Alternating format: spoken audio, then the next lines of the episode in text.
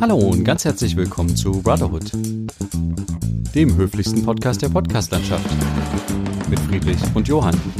Episode 68, bitte. Danke.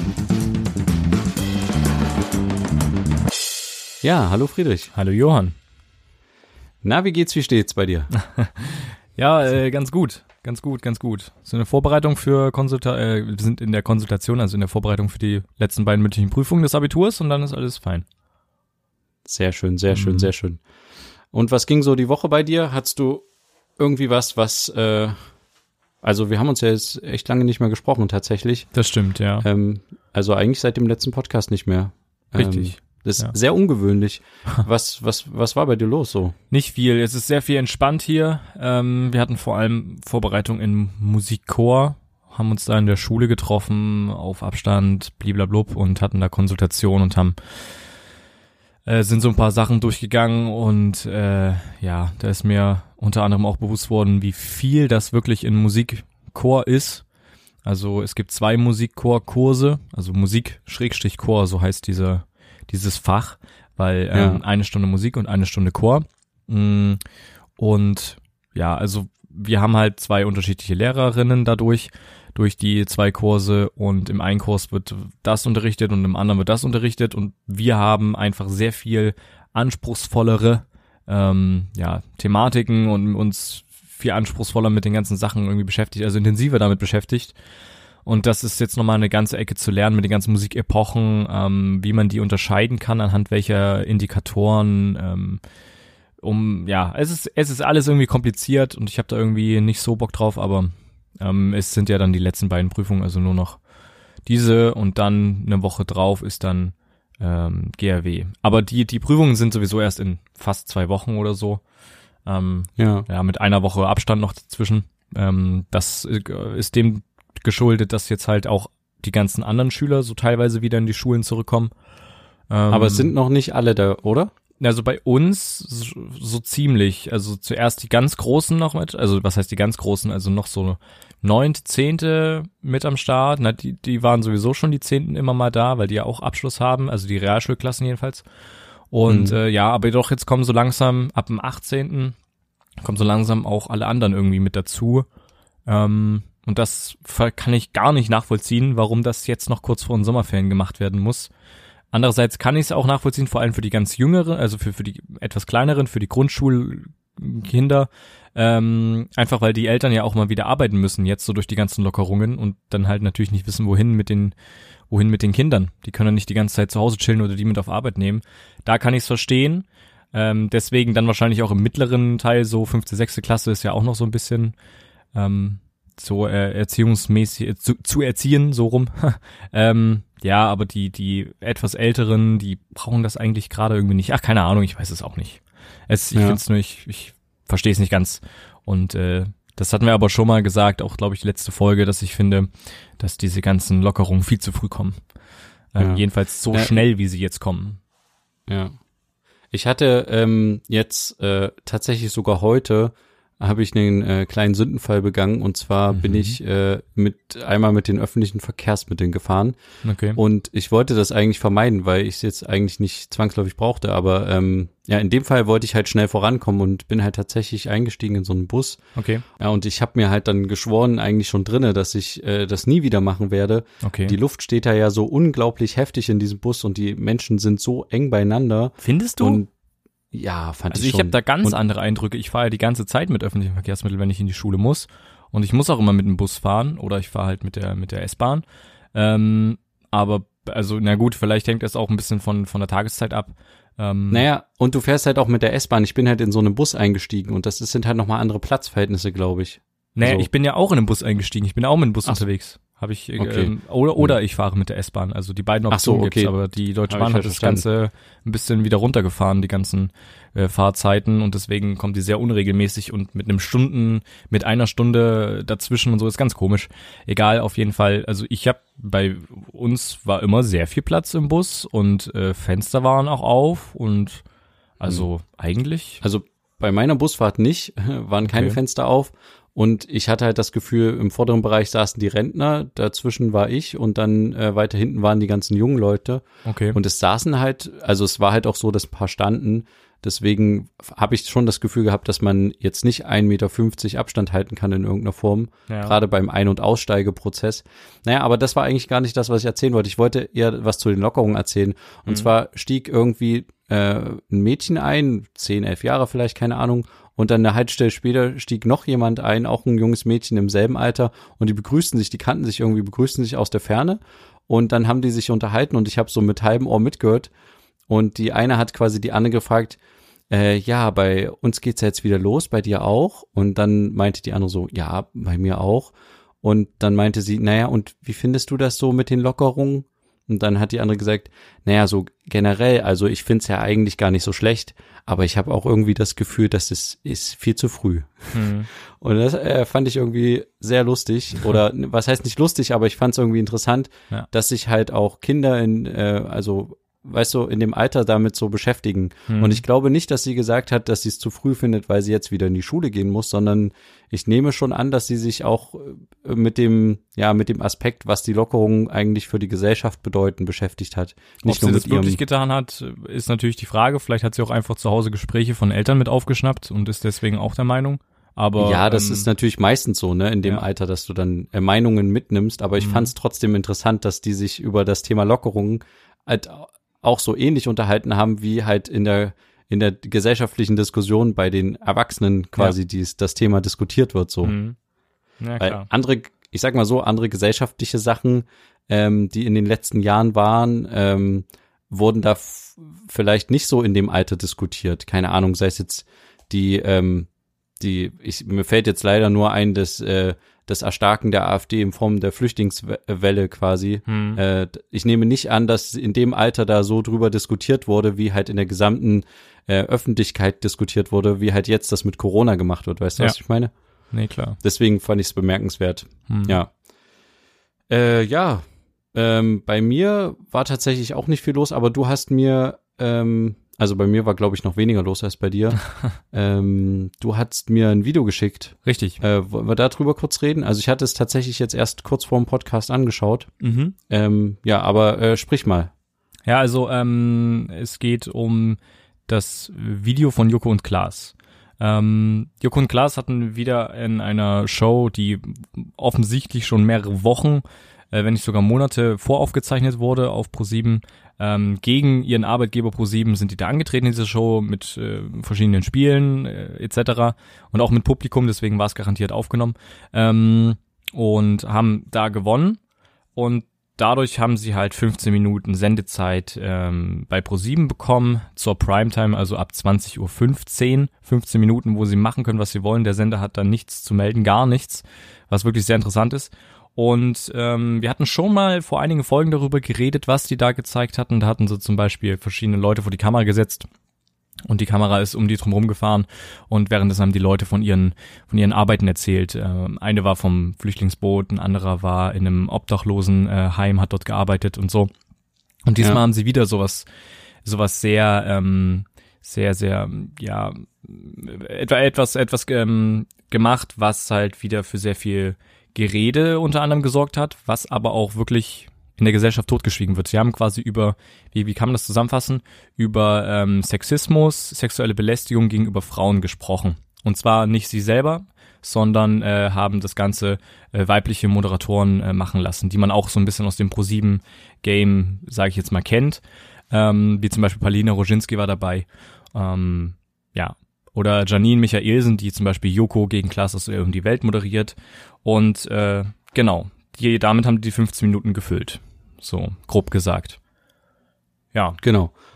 Und ähm, das war tatsächlich sehr eindrucksvoll. ja. Also ich äh, hätte nicht gedacht, dass man so effektiv in 15 Minuten quasi sich darüber äh, Gedanken macht oder auch so, also in das Thema so so ähm, so schnell eindringen kann. Weißt du, was Mhm. ich meine? Also Ja. man man kommt halt sehr in das Thema dann rein und denkt sich so krass, was was in der Welt so abgeht, was auch, also was äh, manche Frauen, vor allen Dingen Frauen, die in der Öffentlichkeit stehen, halt ertragen müssen für äh, Stuss, aber auch halt nicht nur ja nicht nur Sachen, die man irgendwie so leichtfertig abtun kann, Ja. aber die vermutlich viele einfach inzwischen, äh, die damit täglich zu tun haben, einfach leicht abtun müssen, um halt damit irgendwie umzugehen. Hm.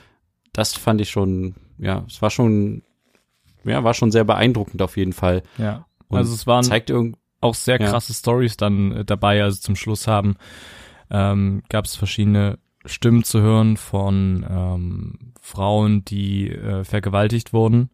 Und ähm, weil bei, bei solchen Prozessen irgendwie, so habe ich das verstanden, immer die Frage dann gestellt worden, ja, was hattest du denn an?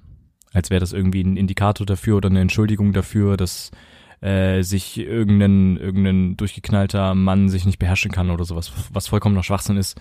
Und ähm, ja, da, da, da ging das irgendwie schon echt, also das fand ich schon echt krass, wie die das so erzählt haben. Und da gab es zum Beispiel auch eine, der das mehrere Male passiert ist und so. Also das ist schon echt, echt irgendwie krank. Also das ist, also man, man, man kriegt das ja immer mal in den Medien, in der Zeitung mit, ähm, irgendwie mehr oder weniger, aber dann ist es halt auch am nächsten Tag wieder raus, weißt du? Es ist halt nicht ähm, so direkt präsent irgendwo. Also jedenfalls nicht direkt bei, bei, bei, bei mir oder bei mir im Umfeld direkt.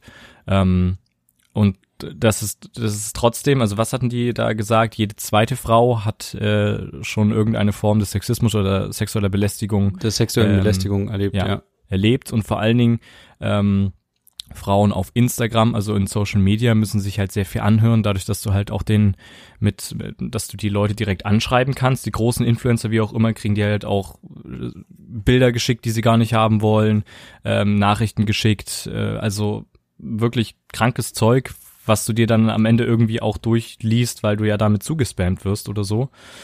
Ja. Und ähm, ja, das, ich fand's schon echt krass, was, dass wir in so einer heutigen äh, extrem modernen und eigentlich doch aufgeklärten Gesellschaft immer noch ähm, darüber äh, nicht nicht nicht wie wie soll ich das ausdrücken, dass wir immer noch mit so mit so einer Scheiße zu tun haben müssen, wirklich. Ja. Das ist Und- echt, also es ist absolut zum Kotzen, dass die ganze Zeit äh, irgendwelche Arschgeigen, irgendwelche notgeilen Leute der Meinung sind, äh, dass ähm, die sich nackt fotografieren und dann ist das toll für die Influencerin oder was. Also das ist so zum Kotzen, wirklich. Mich regt das Ja. übelst auf und das wirklich es es so ein so ein Mindset bei vielen bei vielen Männern gibt, dass Frauen einfach wirklich Objekte sind. Das ist so der glaub und oder halt nicht als ähm, gleichgestellt sind mit dem Mann. Das ist ja so, glaube ich, der der häufigste Gedanke von vielen von von von von vielen Männern, die solche die so eine Scheiße da machen. Ja. Und das ist eine Sache, da, also da ähm, hört wirklich der Spaß oder was auch immer das sein soll, wirklich auf. Na, hast du sowas schon mal äh, erlebt oder mitbekommen? Eben nicht. Also, Ich habe sowas noch Okay. noch nicht äh, erlebt Also- und auch noch, also ich habe das von von von Klassenkameradinnen ähm, schon be- erzählt bekommen, weil wir sowas zum Beispiel auch in der Schule äh, hier und da thematisiert haben, ähm, Ja. als es auch so in die Richtung ging. Ähm, ja, Cybergeschichten, also Cybermobbing etc. Da wurde ja wurde sowas halt hier und da thematisiert. Ähm, ja, und da gab's auch eine Mitschülerin, die erzählt hat, dass sie wirklich, wenn sie abends durch die Straßen läuft, irgendwo unterwegs ist oder sowas, richtig Angst hat, wenn irgendjemand hinter ihr läuft, ähm, dass sie dann sofort die Straßenseite wechselt und dass sie immer ganz schnell von, von Hauseingang zu Hauseingang äh, läuft, ähm, damit sie zur Not irgendwo klingeln kann. Das fand ich, da dachte ich mir, alter Schwede, das ist, also das hätte ich nicht gedacht, dass, äh, Hm. dass das, dass es, äh, dass es so krass, dass es so wirklich so krass ist bei ja. äh, vielen Leuten ähm, oder dass sie auch so dann so tut, als würde sie telefonieren oder halt auch mit Leuten telefoniert, damit die ganze Zeit irgendjemand dabei ist, falls irgendwas passieren sollte. Und Ja. das, da dachte ich auch, das ist ein paar Jahre her, da dachte ich auch schon, ey, also das war mir nicht so krass bewusst und deswegen fand ich das sehr, sehr gut, dass Joko und Klaas diese Sendezeit eben nicht für Quatsch nutzen, was sie zum Beispiel letzte Woche getan haben. Da haben sie einfach bei RTL, haben sie einfach RTL, den Live-Sender, quasi darauf reacted, während die eine Live-Show zu Coronavirus gemacht haben und sowas, haben sie sich einfach einen Spaß draus gemacht und deren, deren Content die ganze Zeit genutzt. Ähm, aber, sondern dass die halt auch wirklich solche, solche Thematiken, die in der Gesellschaft totgeschwiegen werden, ähm, auch nicht, auch nicht selber versuchen rüberzubringen, sondern wirklich die reden lassen, die ähm, ja damit zu kämpfen haben, leider. Ja. Also ich, ich finde das, äh, ich finde es krass und ich habe es schon ähm, ein paar Mal auf jeden Fall mitbekommen. Ähm, okay. Sexismus im gewissen Sinne. Hm. Und ähm, ich ja klar, weiß im auch Internet, von, im Internet kriegt man das natürlich nee, mit. Nicht also, im Internet. Okay. Im persönlichen Umfeld Im tatsächlich persönlichen auch. Umfeld. Hm. Also im Arbeitsumfeld ist es äh, teilweise manchmal so, dass du das mitkriegst, dass ähm, ja Personen halt einfach nur wegen ihres Geschlechts, also auf ihr, es ist ja Diskriminierung am Ende. Natürlich. Diskriminierung ist ja im, äh, ist ja also Rassismus ist ja im Sinne, dass äh, du jemanden diskriminierst anhand seiner äh, seines Aussehens, seiner Hautfarbe und am Ende ist es ja was ähnliches, dass du jemanden diskriminierst wegen seines Geschlechts. Ja. Ähm, und äh, das habe ich schon häufig tatsächlich erlebt, dass der der Frau gegenüber nicht der nötige Respekt gegenübergebracht wurde. Ja. Gerade auch wenn es junge Frauen waren. Ähm, und ich habe es auch teilweise erlebt, dass sich Kollegen abfällig über Frauen äh, im Auto unterhalten haben, wo ich dann echt, also da war ich leider noch tatsächlich zu zu jung und zu ähm, ja, ich sag mal so, nicht selbst genug, äh, selbstbewusst genug, um dagegen jetzt äh, was zu machen oder zu argumentieren. Mhm. Ähm, und dachte halt, ich will einfach nur, dass die Situation vorbei ist. Und das ist, glaube ich, genau das äh, große Problem, was unsere Gesellschaft hat. Es Ja. gibt viele Leute, die dann halt, wie ich in der Situation, einfach sich nicht trauen, was zu sagen. Ja, Und, es wird einfach ähm, totgeschwiegen. ja, das ist das Einfachste, was man halt machen kann. Ja. Äh, denjenigen, der sowas sagt oder wenn sich Leute darüber unterhalten und gerade wir als Männer dabei sind, wir, man unterstützt das im gewissen Sinne, wenn man dazu halt sich nicht äußert und sich da Natürlich. einmischt und Ja. dazu was sagt und Mhm. da halt eine Stimme ähm, für die für die Frau, um die es geht oder für die Frauen an sich äh, da auf den Tisch bringt, Ja. weil sonst äh, ja haben die ja eine also ich ich finde es ganz wichtig sich quasi nicht nur in einer in einer in einer gewissen Weise quasi da einfach teilzuhaben und wegzuhören, sondern das Wichtigste ist eigentlich so eine Aktionsebene zu erreichen und dem Ganzen selber entgegenzutreten und zu sagen, ey, verstehst du eigentlich, was du da gerade sagst oder weißt du eigentlich, was du damit bei jemandem auslöst? Mhm. Also gerade was so Gespräche unter Männern antrifft, finde ich, ist es auf jeden Fall in Deutschland noch sehr, sehr, sehr weit verbreitet, dass Ja. äh, da häufig abfällig äh, über die Frau gesprochen wird. Ja. Also habe ich schon häufiger erlebt. Ähm, ich hatte es jetzt in letzten in der letzten Zeit nicht mehr nicht mehr so erlebt, dass ich da jetzt wirklich interveniert habe in irgendeiner Form. Mhm. Ähm, aber es schwingt immer manchmal mit und man muss es eigentlich einfach nur, glaube ich, ansprechen. Also es klingt halt einfach, es ist aber, glaube ich, relativ schwer. Vor allem, wenn es Ähm, irgendwie bei, bei, bei vermeintlichen Freunden oder sowas ist, die darüber reden oder so und dann halt auch so abwertend äh, über Frauen reden oder über, ja, ähm, halt über, über Frauen reden, ähm, dann wird's wahrscheinlich echt schwer, da irgendwie was gegen zu sagen. Aber dann finde ich so, sollte man sich überlegen, ob das jetzt wirklich die richtigen Freunde Ja. sind. Genau. Bei mir war es halt so, dass es äh, Leute waren aus dem Arbeitsverhältnis. Ja. Und ja, da ist es dann halt manchmal schwierig, äh, sich in, ja, wenn du halt mit jemandem zusammenarbeitest, der halt quasi in gewisser Weise höher gestellt ist, Hm. ähm, weil er halt in dem Moment, wo ich halt ein Kameraassistent bin und ich mit einem Kameramann zusammen bin, unterwegs bin, dann ist der halt in dem Moment äh, mein Vorgesetzter oder Ja. meine, ist halt meine Weisungsperson. Ja. Ähm, und dadurch, dass ich halt mit ganz vielen verschiedenen Kameraleuten in den letzten Jahren zusammengearbeitet habe, auch alte Hasen in dem Bereich, ähm, kommt dir sowas tatsächlich häufiger vor, als man denkt. Und Mhm. das ist halt echt, da würde ich alle nur bitten, äh, die das, die das in irgendeiner Form mitbekommen, sich dafür zu sensibilisieren und denjenigen dann einfach darauf anzusprechen. Oder wenn es in einem größeren Umfeld, in einer größeren Gruppe stattfindet, kann man auch denjenigen bloßstellen, indem man das einfach nochmal wiederholt, was er gerade gesagt hat und einfach sagt, äh, sag mal, geht's noch? Also, Mhm. was soll das? Und ich finde, das ist, das ist eigentlich noch das viel, also es ist nicht das Gefährlichere, aber es ist irgendwie so das, was, finde ich, großflächig in der Gesellschaft halt noch so verbreitet ist. Also, weißt du, weil Vergewaltigung ist halt schon wieder das Extreme, sage ich jetzt mal, ne? Ja. Aber das andere ist halt so ein, so ein schleichendes Ding, was es irgendwie immer wieder schafft, sich durchzuwinden in Ja. so Gesprächen oder sowas. Und das ermutigt diejenigen, die, weil es ist, ist, ist tatsächlich ja seit 2006 einfach mal verboten. Es ist halt sexuelle Belästigung, sowas zu sagen, so. Also, Hm. ja. Nee, ich finde das auf jeden Fall auch wichtig. Und wenn es halt irgendwie gar nichts bringt und es vielleicht wirklich schon extrem wird oder falls man vielleicht sogar persönlich ähm, als Frau irgendwelche solche Nachrichten bekommt oder sowas, dann auch wirklich die Nutzer melden, blockieren und am Ende vielleicht sogar wirklich zur Polizei gehen. Das war auch ein Punkt, den Joko und Klaas nicht direkt angesprochen haben, sondern der angesprochen wurde in dem Beitrag, dass halt sehr wenig auch zur Anzeige gebracht wird. Ich weiß auch nicht, inwiefern da eine hohe Erfolgsquote ist oder auch nicht. Ähm, aber das ist vielleicht einfach dann so die letzte Möglichkeit, noch dem Ganzen in dem einen oder anderen in den Riegel vorzuschieben. Vielleicht. Ja.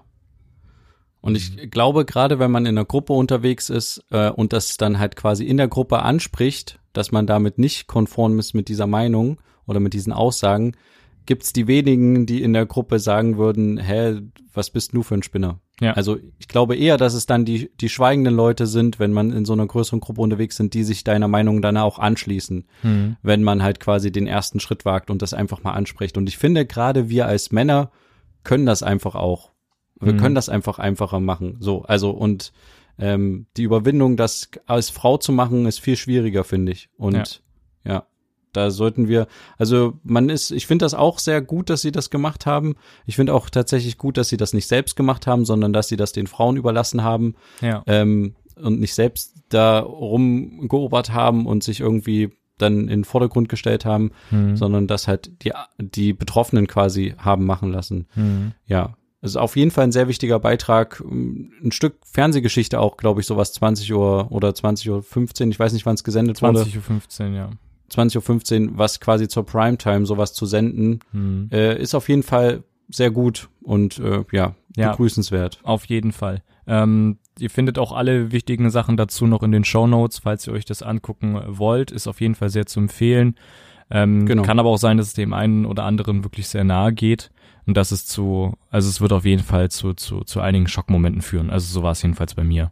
Also Und wer sich hilflos in so einer Situation äh, fühlt, sei es jetzt quasi Opfer dieser Situation oder auch jemand, der so eine Situation mitkriegt, hm, es hilft, glaube ich, einfach, sich mit anderen Leuten im Umfeld darüber auszutauschen, was man machen kann. Ja. Also äh, die meisten Leute reden dann gleich von Opfertelefon und Polizei und sowas ist dann auch wieder, aber es ist halt nicht immer gleich die Polizei der Weg, sondern es hilft auch einfach mit Leuten darüber zu reden, finde ich. ja. ich denke, das Und- wäre dann die letzte Instanz, zur Polizei zu gehen.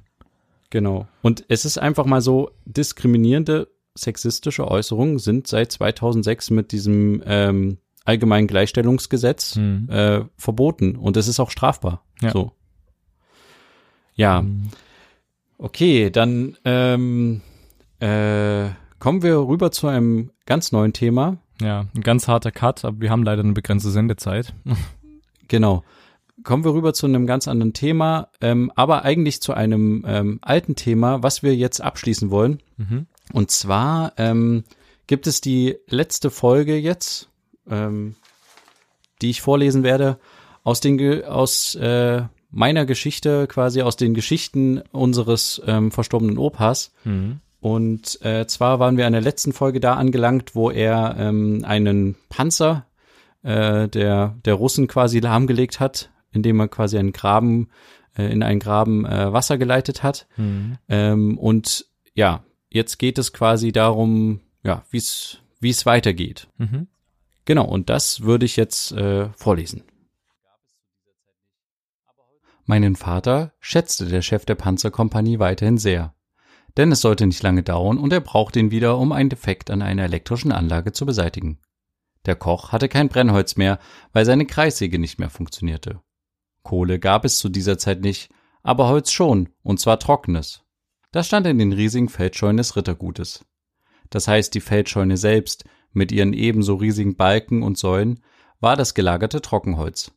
Man musste die Scheune nur geschickt zurückbauen, ohne dass sie einstürzte. Ich erlebte noch den Abzug der ganzen russischen Einheit durch eine Verlegung, und an dem Tage oder auch an einem der nächsten Tage, genau weiß ich das nicht mehr, stürzte auch die Feldscheune in sich zusammen. Mein Vater sagte noch, wahrscheinlich war es umgekehrt, und weil es kein trockenes Holz mehr gab, mussten sich die Russen ein Gebiet mit neuen Feldscheunen suchen. Nun, zunächst konnten die Russen nicht mehr sägen, weil die Säge keinen Strom mehr hatte. Vater hatte es schon geahnt, denn er wusste, dass die Säge ständig überlastet wurde und deshalb stehen blieb. Die Sicherungen hatten es nicht überstanden. Er wechselte die Sicherung und die Säge funktionierte wieder. Aber ein russischer Spezialist hatte zugesehen und die Sache in die Hand genommen. Er hatte die Sicherung repariert, indem er Nägel von respekteinflößender Größe durch diese geschlagen hatte, damit das nicht wieder passiert. Ein so dünner Faden in den Sicherungen fand er wahrscheinlich albern. Das ging so eine Weile, bis der Strom wieder weg war, aber die reparierten Sicherungen noch intakt waren. Wieso? Mein Vater wusste es. Die nächsthöhere Sicherung an anderer Stelle waren Schmelzstreifen. Er ersetzte diese und die Säge war wieder gebrauchsfähig. An einem anderen Tage, an einem anderen Problem, schaute er wie zufällig aus dem Fenster und sah, dass von einer Fernleitung, die über den Hof führte, ein leichtes Wölkchen aufstieg. Ja, richtig, die Säge stand wieder still. Aber warum waren die Schmelzstreifen nicht geschmolzen? Vater untersuchte den Fall und fand das Problem. Der Spezialist hatte selbstständig gehandelt und die Schmelzstreifen durch stabile Alusuppenlöffel ersetzt. Vater hatte es nach dieser Erkenntnis aufgegeben, weiterhin einzugreifen.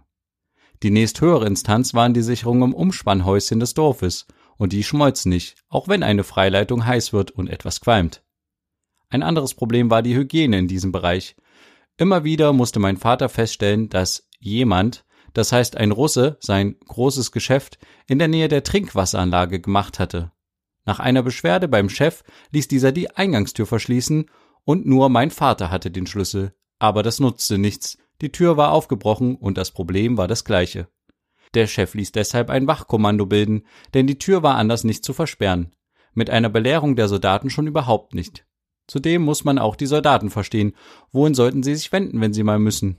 Sie lösten es selbstständig und zwar im Wald. Pilze suchen im Wald war so gut wie undurchführbar geworden, denn auf Schritt und Tritt lagen die Tretminen. Das muss anders werden, sagte sich der Chef und seine Offiziere. Wir bauen im Wald eine Latrine für mindestens 20 Benutzer zur gleichen Zeit. Gesagt, getan. Es funktionierte. Aber nur am Tag. Wer in der Nacht mal musste, hatte schlechte Karten. Wahrscheinlich gab es auch einige Unfälle in der Nacht, denn mein Vater wurde beauftragt, eine Beleuchtung in der Latrine zu bauen. Das tat er dann auch, indem er mit meiner unverzichtbaren Hilfe eine Freileitung durch den Wald baute und die Verwegenheit hatte, eine Lampe mit einem Schalter zu installieren. Die Frau Baronin, die ich früher schon erwähnte, hätte ihre Hände über den Kopf zusammengeschlagen und über ihr brütendes Wild laut und vernehmend geklagt. Aber was soll's? Lange ging es nicht gut. Zunächst war immer nur die Glühlampe kaputt und etwas später auch der Schalter. Waren die Soldaten etwa Bastler? fragten wir uns. Nachdem unsere Vorräte an Glühlampen und Schaltern aufgebraucht waren, gab sich Vater auch auf diesem Gebiet geschlagen. Major Misha hatte eines Tages eine Idee. Er wollte ein Schwein in unserem Stall füttern. Das heißt, eigentlich sollte ich es von den Küchenabfällen der Soldaten füttern. Großvater besorgte mit seinen Beziehungen ein Ferkel und ich trabte so oft es ging zur Küche und schleppte in einer Milchkanne Essen herbei.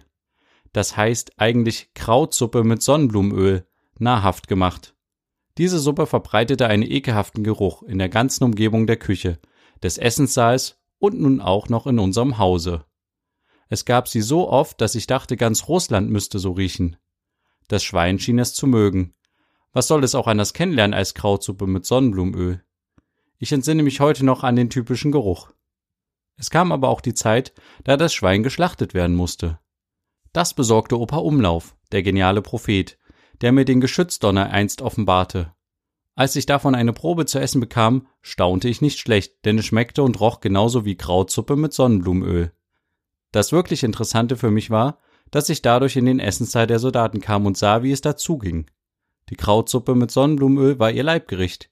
Ich konnte auch sehen, wie einer der Soldaten als einziger von allen vor dem Essen betete und Gott dafür dankte. Was Hunger wirklich bedeutete, lernte ich erst später nach der Vertreibung kennen. Wenn mein Vater bei einem technischen Problem einmal nicht zu erreichen war, gab es im Nachbardorf einen Mann, der ihn vertrat. Es war Schulze Richard, ein kleiner, aber kräftiger Niederschlesier, der einen Betrieb mit Landmaschinenverkauf und auch Reparaturen dieser Maschinen führte. Er hatte neben seinem schönen Wohnhaus eine Werkhalle und auch einige Maschinen, die mein Vater ab und zu benutzen durfte. Die Werkhalle hatten allerdings die Russen in Beschlag genommen, um Reparaturen an den Panzern zu machen, wenn diese nicht auf dem Hof gemacht werden konnten. Eines Tages kam Richard zu meinem Vater und sagte, Gerhard, bei den Russen funktioniert die Wasserversorgung nicht mehr. du musst mir unbedingt helfen, ich verstehe davon nichts. Vater zögerte, denn das war ein echtes Problem, auch für ihn. Das Rittergut hatte zwar noch keine automatische Melkanlage für die Rinder gehabt, aber es hatte eine solche Steuerung für Wasser, die Menschen und Vieh versorgte. Dazu gehörte eine Selbsttränke für die Rinder sowie die Versorgung des nahegelegenen Schlosses und dem Bereich eines komfortablen Wohnhauses, das der Inspektor des Ritterguts früher bewohnte. Die Automatik steuerte die Saugpumpe am Brunnen, die Druckpumpe, welche die Druckbehälter und die Versorgung des Reservebehälters in einem oberen Stockwerk versorgte. Der Zyklus der Füllung und Entleerung des Reservebehälters wurde durch eine Kurvenscheibe mit verstellbaren Möglichkeiten gesteuert. Das erklärte mir mein Vater. Dabei versuchte er es selbst auch zu verstehen. Ich sagte dazu nichts, aber ich tat wenigstens so, als würde ich es verstehen, indem ich ab und zu nickte. Erst viel später, als in meiner Ausbildung von der Regeltechnik die Rede war, wurde mir bewusst, womit ich schon in jungen Jahren in Berührung gekommen war. Mein Vater beschloss jedenfalls, die Sache doch zu untersuchen. Das erste, was er sah, verhieß nichts Gutes. Die Eingangstür zu den Anlagen war offen. Logo. Sie war ja auch nicht bewacht. Als der ihm bereits bekannte Geruch entgegenstieg, war ihm klar, dass wieder ein Soldat seinen Darm hier entleert hatte. Aber damit nicht genug. Er hatte auch an den verschiedensten Schaltern und Steuerelementen gespielt.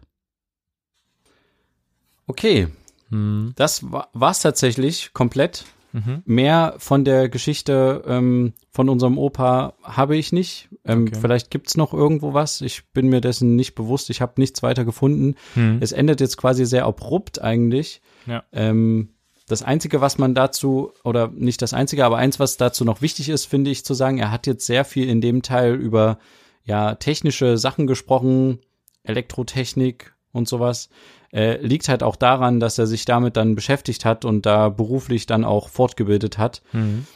Ja, und dieses Wort, wovon er hier spricht, von dieser Regel, Regel, Regeltechnik, ist eigentlich nur eine, eine Art, so wie ich das verstanden habe, so eine Art Steuertechnik. Also es ist ein, wie man halt eine Teilautomatisierungstechnik irgendwie hat. Okay. Ähm, ja, mhm. aber es ist jetzt es ist jetzt nicht schlimm, wenn man nicht alles verstanden hat, glaube ich, an der Stelle. ja. Ja. Hm. Ihr werdet diese Geschichte ähm, in den nächsten Wochen, das werdet ihr auch dann wahrscheinlich auch mitbekommen, bestimmt nochmal als gesonderte Folge an sich nochmal zu hören bekommen, mit allen Teilen zusammengeschnitten, ähm, so dass man sich das nochmal im, im Ganzen nochmal anhören kann, falls man das Ganze möchte. Genau.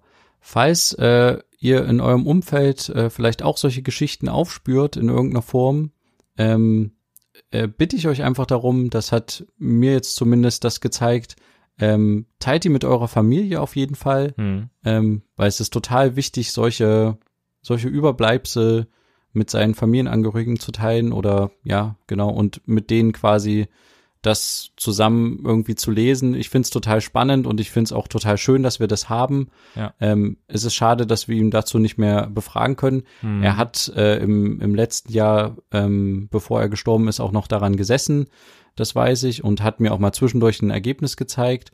Und wenn ihr sowas mitkriegt oder wenn ihr generell vielleicht in irgendeiner Form noch die Möglichkeit habt, mit euren Großeltern über ihre Vergangenheit zu sprechen, äh, sei es über den Krieg, die Vertreibung oder sowas, dann äh, nutzt die Zeit, die ihr noch habt ja. und tut es. Also ich finde das ganz schön, das mhm. zu haben, ja. Auf jeden Fall. Ja, dann bleibt uns eigentlich nichts anderes zu sagen, als uns zu verabschieden die Woche. Ja. Mhm. Ähm, dann hören wir uns einfach nächste Woche wieder. Mhm. Hoffen, dass äh, uns äh, schönere Themen begleiten in der nächsten Folge und hoffen auch, dass ihr eine schöne Woche habt. Kommt gut weiterhin durch die Corona-Zeit. Und dann hören wir uns wieder, wenn es wieder heißt, zwei Brüder. Eine Brotherhood. Macht's gut. Bis dann. Tschüss. Ciao.